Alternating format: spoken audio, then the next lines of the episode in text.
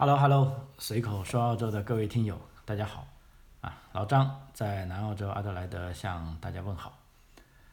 呃，我记得在一段时间前啊，做过一个节目啊，就关于这个是澳大利亚各地的人啊对当地的看法，比如说维州人对新州人的看法，南澳人对西澳人的看法啊。那么这期节目出来呢，还啊受到啊很多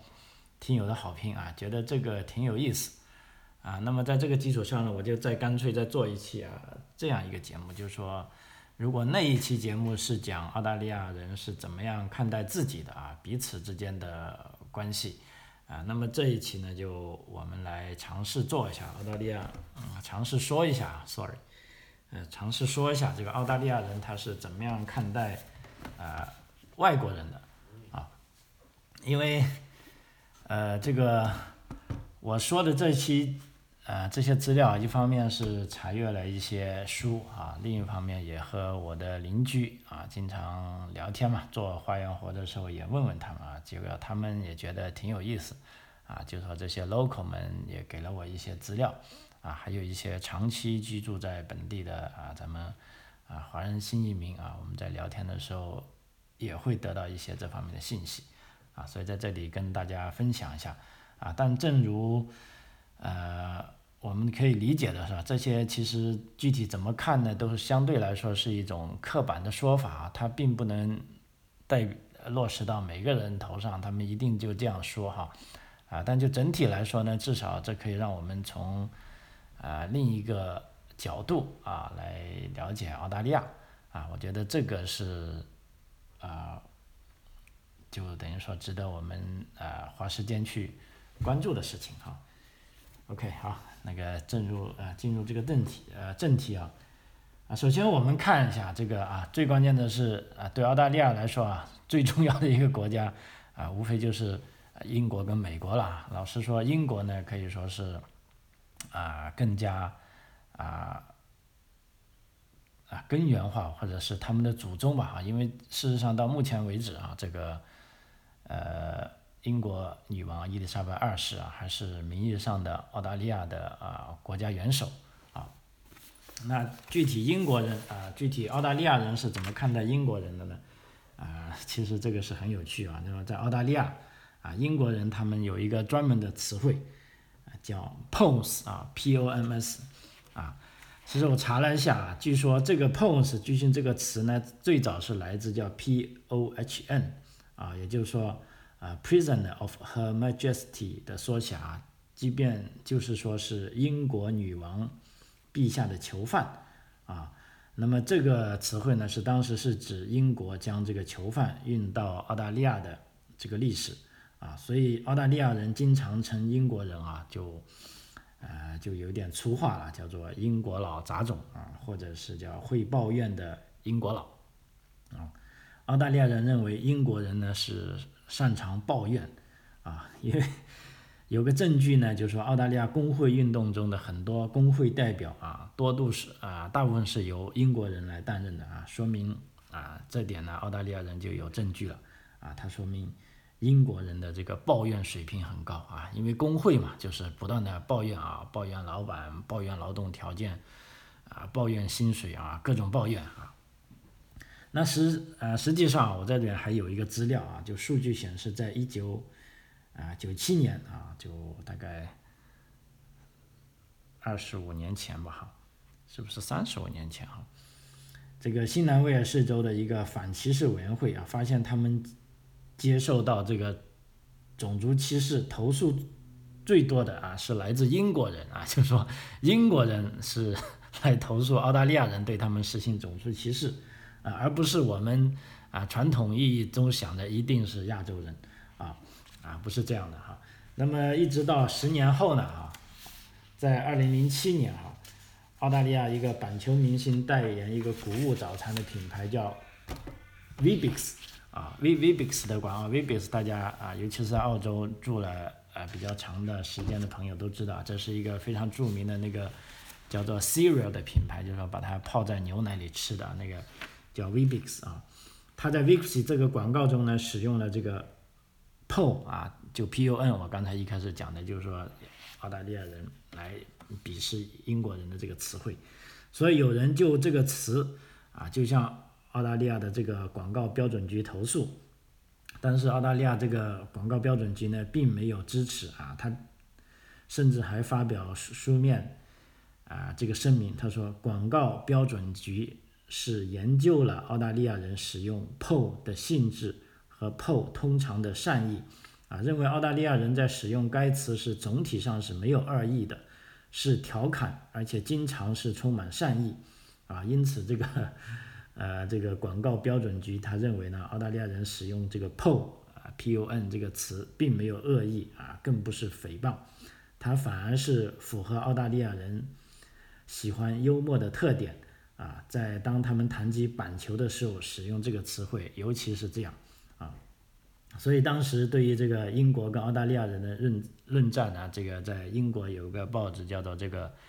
呃《旗帜晚报》啊，他就发表。社论，我们看一下他是怎么样回应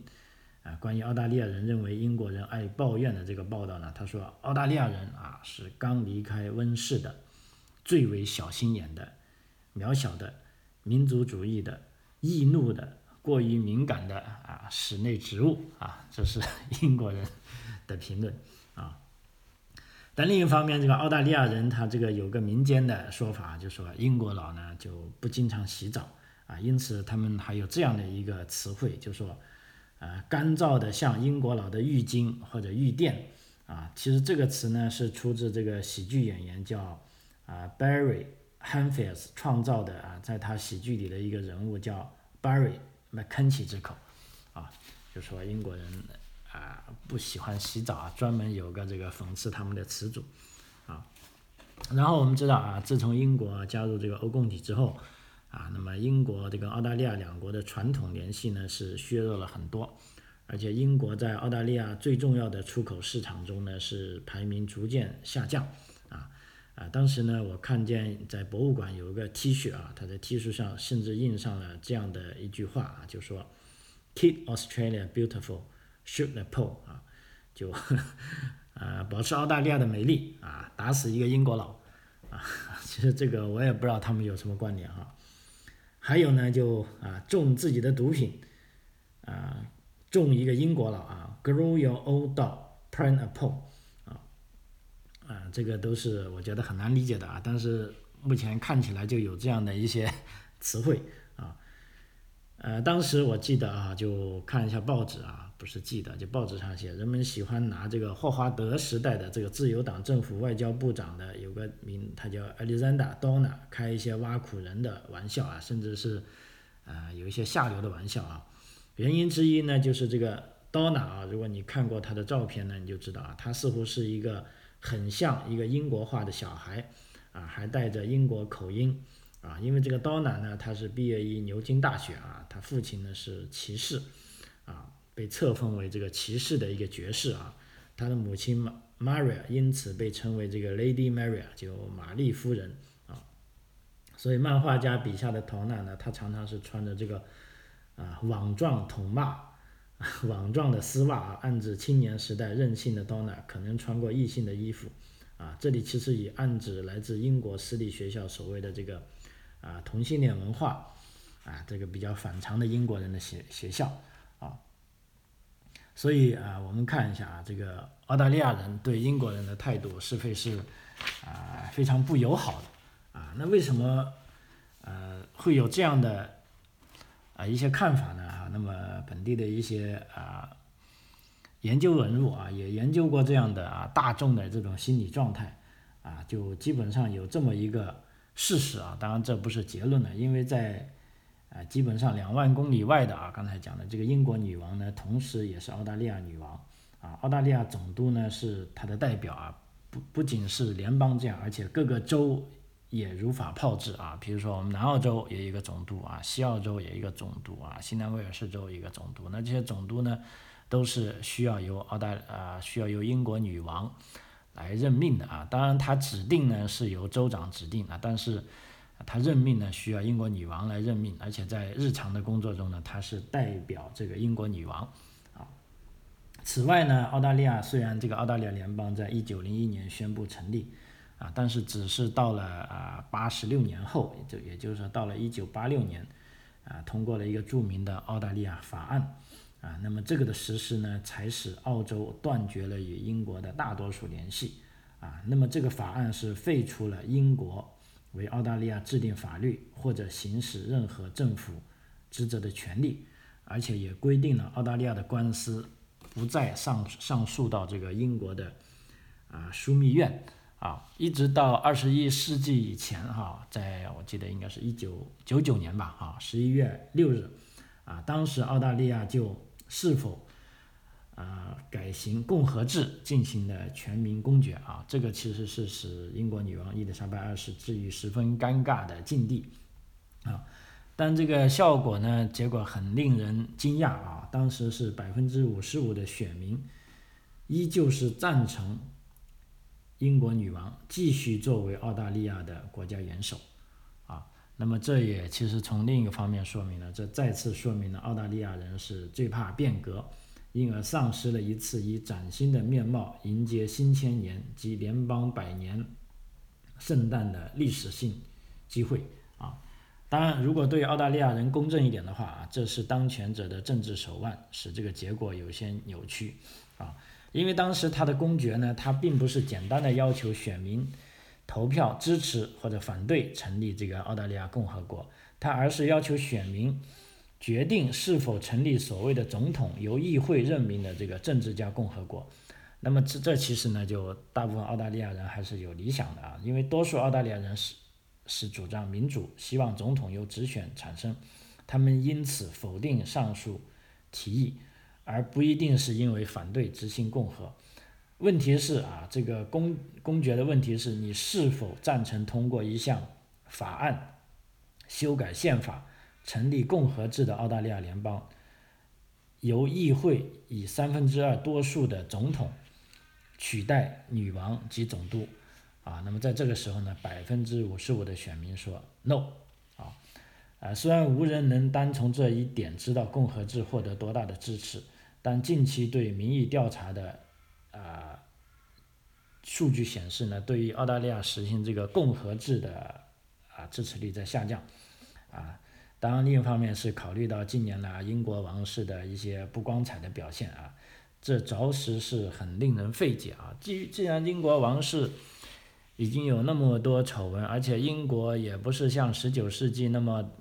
强大，有那么大的影响力。但为什么澳大利亚人还是不愿意跟英国彻底脱离关系呢？啊啊，这个非常令人费解啊！这也可能表明啊，大家对澳大利亚是否实施共和制啊这个兴趣在下降啊，因为他们认为还有很多更为重要的事情去操心啊。所以澳大利亚实行共和制的下次机会呢？啊，可能需要等待很长时间啊，甚至我也想，我到底以后有没有机会来参加这样的公决呢？啊，不知道啊，所以这就是澳大利亚啊对这个英国人的啊，老实说，喜怒哀乐啊，恩恩怨怨啊，其实跟英国还是有剪不断啊，理更乱的关系啊，所以。啊，当然，尤其是在前年之后，澳大利亚又啊，这个英国又脱离了欧盟，啊，那么现在英澳呢又重新签署了新的自由贸易协定，啊，那么可以认为啊，在疫情之后，澳大利亚跟英国就从国家关系上可能会有一个啊新的开始，啊，但是民间这种爱恨交织的情况呢，我想啊，肯定会啊持续下去啊。OK，那下一步来看一下这个澳大利亚人是怎么样看待美国人的哈？因为澳大利亚的白人呢与美国人有许多共同的民族发展轨迹跟这个历史经历啊，比如说啊都是通过啊占领一块新的土地啊，驱逐当地的土著人，那么在这个发展中呢，不断的拓展自己的土地啊，同时呢也有类似的，比如说这种淘金热啊，而且。美国，而且澳大利亚跟美国和新西兰呢，还有根据一九五二年的安全条约组成的这个澳新美这个军事同盟啊。美国在澳大利亚偏远地区内陆啊其实设有很多带有神秘色彩的这个卫星监听啊，跟国防设施啊，包括美国的这个宇航局啊，NASA 啊设立的这个啊深空网络啊，其中有一个很重要的支点就是在澳大利亚啊，因为澳大利亚在这个我们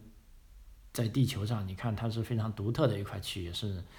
呃南半球的一个重要的陆地啊。那么 NASA 的这个深空网络呢，一个是在啊。Houston 啊，另一个呢就是在澳大利亚，还有一个在西班牙。那么这三个地方呢支持一个品字型，那么就让啊在地球上发射的这个宇宙飞船，比如说现在的旅行者一号、旅行者二号啊，即便是跑了上百亿公里，但是依然可以跟地球取得联系啊。而且在一九六零年代这个阿波罗计划当中啊，澳大利亚是算是一个非常重要的角色啊，因为它也参与了这个登月的直播。啊，因为它这个地形呢，就确保它，比如说这个卫星转到一定的角度，啊，你要跟它保持联系呢，就必须要有啊其他不同地方的这个网络来顶上啊。所以澳大利亚在这方面呢，跟美国是有非常啊深入的这个呃合作，以致呢，现在有人批评呢，就是正因为这个。啊，澳大利亚跟美国的合作太过于深深度了，就觉得澳澳大利亚政客认为啊自己已经不需要这个宇航局了。那么其实，在澳大利亚发射了第一颗卫星之后呢，就再也没有搞火箭发射的这方面的事情啊，一直到前几年啊，澳大利亚人才突然发现，哎，不行啊，我们必须要有自己的这个宇航局啊。于是呢，这个澳洲的 NASA 才终于成立了啊。不过比较。有意思的是，这个 NASA 的总部就是在我们南澳洲啊，在我所居住的这个地方啊。那么这个 NASA 呢，也是澳洲的 NASA，也开始在发射卫星啊。据说呢，最终也会创造这个有五千个就业机会的这个非常大的一个政府部门啊。所以在这里呢，我觉得啊，来澳洲留学啊，尤其是南南澳大利亚，完全可以抓住这个机会啊。你只要读。啊，各种工程方面的学科啊，一定都有机会来这个岗位啊竞争自己的一项啊工作岗位啊，我觉得是值得期待的哈。那么其实英国啊，sorry 啊，这个澳大利亚啊，跟这个美国的两国人民呢，都老实说呢，在外人来看是比较相似的啊，比如说是同样外向啊，都比较随便。甚至有点莽撞啊，好喧哗，毫不掩饰自己的观点和看法啊，而且都是大国啊，这里讲的大国当然就是指面积大了哈，而且都有一些险峻的地形啊。澳大利亚白人啊也有牛仔，而美国也有土著人，这这个印第安人啊。美国在印第安人保留区与澳大利亚土著人居住区是面临一些共同的社会问题啊。而且值得一提的是，在当时呢，就有很多援助代表团啊来到澳大利亚，其中一个是来自美国印第安人保留区的代表团，是访问了澳大利亚土著人居住区后，啊，两个地方啊，他们都认为存在同样的社会问题。那么这个代表团就如何解决一些社会问题，比如说怎么样解决？呃，闻这个汽油成瘾的问题啊，提出了建议啊。两国人民在这个谈论啊自由、人权和民主时都有同样的激情啊。而且这澳大利亚跟这个美国啊，他们这个语言和文化啊，其实都很相似的。比如说，从不能离开车啊。他们认为在车上就应该得到各种各样的服务，譬如 drive in，从这个汉堡包到乡村的这个西部音乐，还有这个从电视节目的引进来说，也越来越接近。啊，当时甚至有一位澳大利亚的报纸专栏作家啊，生气的抱怨说啊，他还没有注意到有人就已经偷偷的把过去的英国的这个英语单词这个 touch 啊，改成了美国的英语单词啊 flash 啊。啊，不过说起语言这个也是啊，连澳大利亚官方自己都认为这个澳式英语呢，啊，你说它完全，呃，来自英国呢也不是，但是你说它完全来自美国呢也不是，啊，那它就有一部分词汇啊，它是用了英国的，有一部分词汇呢是用了美国的啊，因为美国毕竟进入二十世纪以来就变成世界最强大的国家，啊，所以它的这个文化的这个啊辐射呢是非常广泛的。比如说刚才举个例子，就是说以前澳大利亚人把这个手电筒叫套 torch 啊，现在我们还叫套，但是呢，很多现在尤其是一些啊电视台有些发达的地区，比如悉尼、墨尔本地区，干脆叫 flashlight 了，就是这个是美式英语的电筒叫法啊。呃，总的来说呢，两国人民呢其实是有一种。啊，天然的亲近感啊！如果大家看过美国好莱坞拍的一部啊关于澳洲人的电影，叫《鳄鱼邓肯》啊，就说这个训练鳄鱼的一个人啊，这个啊应该在八十年代的时候在好莱坞是啊非常风靡的啊一个电影啊，这个其实也说明了啊某一些就澳美国人对澳洲人的看法，美国人对澳洲人就觉得。你们就是乡下人啊，就一个乡下人啊。所以虽然澳大利亚人啊纷纷抱怨这个美国的文化渗透啊，但是澳大利亚人啊的确是羡慕美国。对于美国这个世界大国的优势的羡慕是有时是表现一些负面的形式啊。这个其实就是我们经常讲的这个啊文化自卑啊。但大家普遍认为呢，澳大利亚是会有这样的。啊，感觉，因为在第二次世代大战中啊，第二次这个世界大战中啊，我们知道美国是拯救了澳大利亚啊，避免其受到这个日本的残酷统治啊，所以当时这个澳大利亚著名的演员这个 Bola Hogan，也就是我刚才讲的这个啊，他演的这个鳄鱼邓肯啊，与他的美国妻子结婚时啊，每个人啊，不管是赞成还是反对这桩婚姻的啊，每个人都很高兴。啊，就是说，这很奇怪了哈，既怎么会都很高兴呢？因为它的这个象征意义很大，对于很多人来说，霍根的这个继承人，这个鳄鱼，呃，猎手啊，史蒂夫·欧文与他的加拿大妻子 Terry 结婚的情况是类似啊。但是从这个消极方面来看呢，一些左翼的澳大利亚人不赞成澳大利亚与美国保持密切的防务安全联系，更反对美国对澳大利亚。的这个政治进程的渗透，啊，因为在九幺幺恐怖袭击事件以后呢，啊，霍华德总理对当时的美国总统布什来说是忠心耿耿的，啊，因而引起了一些啊澳大利亚人的啊疑神疑鬼，而在呃近十年以来，尤其是二零一零年以来啊，当时的澳大利亚这个总理啊吉拉的总理与美国总统啊奥巴马建立了啊更为密切的关系，反而使呃这个。猜疑少了，啊，最终一直到这个川普上台啊，川普更是对澳大利亚就很不高兴啊。那么当时澳大利亚人也很警惕，但是另一方面呢，澳大利亚人也很高兴啊，他说，哎，这样我们跟美国人还是有区别的啊，尤其是进入这个二十一世纪以来哈，这个澳大利亚跟这个中国的关系是由于这个经济的呃合作啊，关系这个越来越。深刻之后，那直到这一两年啊，又有很多澳大利亚人回想起跟美国的这个啊战略关系跟战略利益了。所以澳大利亚它这个选择呢，也是政客的选择，也是根据这个人民的啊的喜好以及这个呃媒体的这种啊怎么说吧，对这个啊一些来自民间观点的。这个影响而不断的改变的啊，就目前来说，澳大利亚事实上啊，大部分澳大利亚人认为啊，就是说澳大利亚跟美国的关系啊，也还是最重要的啊，但这并不意味着对中国的关系就不重要啊。但是这一两年以来啊，的确我们看到，尤其是这个新冠疫情之后啊，这个很多澳大利亚人啊，对这个新的世界里啊，这个三角关系啊，到底。该怎么处理呢？的确是有一些困惑，而且也有一些跟以往啊不同的看法啊。但是很遗憾啊，我的节目我现在就啊尽量我少讲这个中国的事情啊，因为你无论怎么讲啊，都不知道它的这个红线在哪里啊，所以这个我也很苦恼啊。但是我后来想想，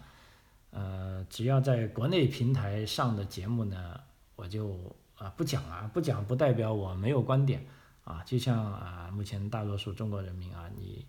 看他啥话也不说啊，事实上人家是有自己的想法，有自己的思考，只不过是迫于这个时事他不能讲，或者他觉得他不愿意讲，啊啊，那这个我也是充分理解啊。那么啊，对于我来说啊，对，我在这集啊这个专题不讲，包括我也不讲这个澳大利亚人对中国的。啊怎么看法啊？但是我相信啊，很多人也能从其他渠道啊得到这方面的消息。那我呢会在一些啊境外上架的节目里啊，如果有朋友喜欢听的话啊，我也看一下大家的这个口味啊，如果愿意了解，那我也会讲一下啊，但这就不在这个节目里讲了。OK，这就是美国对澳大利亚的啊。Sorry，是澳大利亚对美国人的看法，啊，那么再接下来啊，就是说澳大利亚对这个法国人有什么看法啊？因为啊，这个法国也算是一个大国嘛，事实上，澳大利亚人对法国人是怀有很大的敌意的，啊，因为这主要是因为在澳大利亚的家门口就有啊这个法国的核武器啊，那么我们知道法国的这个核试验基地在那个大溪地那里啊，事实上在地理上呢是离澳大利亚。啊，就国家来说是最近的哈，而且澳大利亚人普遍认为这个法国人是不可依赖，啊，但问题这又有个矛盾了，因为不可思议的是呢，在争论这个问题的时候，比如说，为什么我讨厌法国？因为法国人在我家门口放了核武器，问题呢很少人有人提到，或者是不是是否记得在啊一九五二年以及一九五八年期间呢？英国呢，曾经是在澳大利亚进行了这个核试验的啊，当然这个核试验呢，一定是得到澳大利亚政府的认可的啊。但很奇怪的是，澳大利亚人既然那么痛恨法国人，说法国在我家门口摆了核武器，为什么他不痛恨英国人？因为英国人还在澳大利亚的本土进行了核试验啊啊，所以这个是非常费解的事情。所以这种讨厌法国的情绪呢，固然与澳大利亚的英国情节有关。啊，但这也是澳大利亚的这个文化自卑的啊部分原因啊，因为当澳大利亚人看到啊，面对这个欧洲的这个高度的发达啊，它的历史文化或者任何一种东西呢，都可以令啊澳大利亚人产生一种自卑感啊，所以说当澳大利亚人诅咒法国老师，只不过是因为弄不懂法国菜谱而自惭形秽而已啊。不过呢，进入这个新的世纪以来呢，就现在澳大利亚人是笑着骂法国人的，啊，所以这个时候呢，你会感得感觉到澳大利亚人对法国人的这种呃揶揄呢，是比以前要善意的多了啊，甚至大家对所谓的这个法式啊，有这个更加钦佩的一种感觉啊，就啊，就等于说是取笑吧，也不是就说几十年前的那种啊。这种非常自卑的诅咒了，好，OK，然后再看一下，就一个非常，呃，跟澳大利亚非常密切的欧洲国家，澳大利亚人是怎么看的？这个也就是说是南欧的这个，啊，意大利和希腊人，哈，呃，总体而言呢，关于这个意大利人或者希腊人的玩笑呢，都是非常善意的，毕竟不少澳大利亚的祖澳大利亚人的祖先呢是。来自意大利或者希腊，啊，因为按照最近的一次人口普查呢，有百分之四的意大利人是澳大利亚人的祖先，还有希腊呢是占了百分之二以上，而且大家可能不相信啊，在这个墨尔本，墨尔本上，墨尔本是世界上第二大的希腊人的城市，啊，也就是说你如果在墨尔本说希腊语呢，基本上是是可以的哈。澳大利亚人也非常愿意啊，公开的拿这个澳大利亚，呃，拿这个意大利的口音寻开音，寻开心，其中不无夸张成分啊。记得在这一次奥奥运会，就是我听那个七频道的啊转播奥运会的说，一说到意意大利呢，就意大利，然后巴拉巴拉巴拉，结果是现在害得我儿子也会呃是说这个 口语了，就我总是觉得这个是在。啊，是不是有点取笑这个啊意大利人啊？嗯，所以说呢，对这个呃，澳大利亚人对希腊人啊，对这个意大利人啊，都应该是一种比较善意的取笑吧。因为一般来说，在澳大利亚，凡是你可以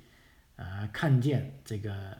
带这种新古典门廊的啊，这个柱子啊、塑像啊、狮子像的这个澳大利亚房舍呢，通常是属于意大利裔的澳大利亚人或者有怀旧的意大利裔的澳大利亚人设计的啊。啊，尤其是我住的这个啊沙本啊，就我们讲的这个呃郊区啊，就从这个这种郊区呢是只有一个地理意义的啊，就几个 sub 就构成一个 council 啊。那么我们这个郊区呢，其实意大利人还是挺多的啊啊，在我家对门的对门啊，当时我们搬进这里呢，还去拜访了这些邻居啊，就是一家意大利人啊，他们的确也比较讲究。啊，房子里面呢好像放了很多吃的。当然那天我们去，不知道他是不是，呃，知道我们要来，因为我们跟他讲好了会提前去的，买了放了各种，啊，披萨，各种叫得出名字叫不出名字的好吃的东西，还非得要给我们来两种不同的咖啡，啊，也就是说他们啊真的是非常好客的，啊，而且在欧洲人当中呢，这个意大利人跟希腊人呢，啊，也还是比较会做生意的。啊，所以你经常会听说啊，传说中的这个意大利老太太有几套房子，或者某个意大利人的后裔，啊，他有多少个土地，啊，还有在一些中文社区我也看到，啊，这个咱们华人，啊，或者亚裔人，无论是印度人啊，跟这个意大利人做生意的时候都是要小心翼翼啊，就觉得啊，这个意大利人好狡猾哈，就完全是跟传统意义上的欧洲人不同啊，尤其是跟。这个英国人跟德国人是完全不同啊。OK，后面再说一个啊，这个时间关系，说最后一个国家叫澳大利亚人对新西兰人的这个看法啊，是因为澳大利亚跟新西兰是一个呃非常有意思的国家。其实这两个国家从政府来说，你就可以说他们是两兄弟啊。两个人没事的时候呢，哎，我打你一拳，你踢我一脚。啊，就总而言之要闹个矛盾啊，就像就像澳大利亚人说的啊，你们新西兰就是我们的小兄弟啊，但是新西兰呢毫不示弱啊，说你们这个啊太大了，很不灵活，很麻烦啊。但是呢，当这两个国家又受到外面的欺负的时候，这两个国家很快的他们就拧成一条线啊啊，这个是非常令人。啊，惊讶的啊！记得就最近一次吧，就是说关于这个，由于中国对澳大利亚实施这个呃经济制裁吧，啊，就各方面，不管你红这个大豆啊，还是红酒啊，啊，还是煤炭呐，还是木材啊，啊，但当时呢，这个新西兰呢也是跟中国是新签了自由贸易，大家满以为啊，新西兰肯定会要。啊，支持中国要谴责澳大利亚，结果他一转身呢，他还是非常坚定的啊，支持这个澳大利亚，说他就必须要站在啊澳大利亚这一边啊，对这个中国在对澳大利亚的这个经济啊制裁呢，要在世贸提出这个啊，在 WHO 世界贸易组织提出这个啊议案表示支持啊，而且还是说无条件支持啊，这也对很多这个呃国际关系专家呢。啊，大掉眼镜啊！但是如果你了解到从历史上来说，澳大利亚，因为他们认为澳大利亚本来就跟新西兰是有竞争关系，现在啊，新西兰怎么会支持澳大利亚呢？但是在这个时候呢，还是从这个历史啊，一贯以来一百多年的历史啊，他们两个国家啊，这两个国家就是这样的啊，平时看起来啊不太好啊，经常有一些龌龊啊，但是一旦某一个国家受到啊他们认为不公正的对待啊，那么另一国家就会立马啊放弃前线，转而来支持这个国家啊。所以说，这个澳大利亚人他对新西兰人呢，啊是有某种啊非常不同的亲近感啊。因为一方面啊他们是近邻啊，另一方面呢还是军事盟友啊。这就是政府层面外人这样想啊。但另一方面呢，其实并不完全如此啊。因为对于澳大利亚人来说呢，新西人新西兰人来了是抢走了他们的工作。啊，因为根据澳大利亚的移民政策呢，如果你持有新西兰的护照啊，也就是说你是新西兰公民的话，你可以自动获得叫一类特殊的签证，叫四四四签证。啊，那么这个签证呢是没有任何门槛的，你只要申请就会给你。啊，那么这时候呢，新西兰人就可以自由的进入澳大利亚，并可在澳大利亚就业，啊，而且呢，更为神奇的是呢，通过这种四四四签证在澳大利亚就业的人呢，是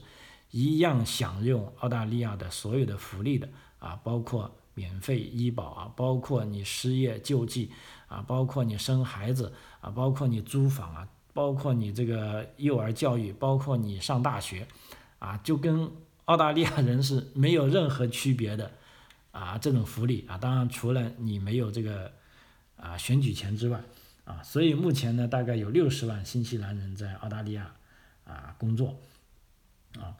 所以这个呢是啊非常奇特的一方面啊。另一方面，澳大利亚人还非常憎恨啊新西兰所表现出的这个优越感。啊，因为与这个澳大利亚人不同啊，新西兰人的祖先呢，他并非呃囚犯啊，而且他们本身就是自由民啊，所以在这一方面呢，这个啊新西兰人觉得，哎，我的祖先是自由民，而且你们澳大利亚人的祖先呢是这个啊犯人啊，所以在这方面呢，是澳大利亚人是啊非常啊恼火的啊，但没办法啊，谁叫这个澳大利亚这个啊家大业大呢？啊，它的这个土地面积跟这个人口啊，远远是新西兰的啊几倍不止啊，所以在这方面呢，啊总体来说啊，大部分澳大利亚人还是啊对这个新西兰人表现出这个非常友好的态度啊。反正这两个地方啊，就澳大利亚跟新西兰，无论是民间啊还是这个官方之间啊，就说平时这个小龌龊不断啊，但是一旦到了关键时刻啊，这两个国家他们一定会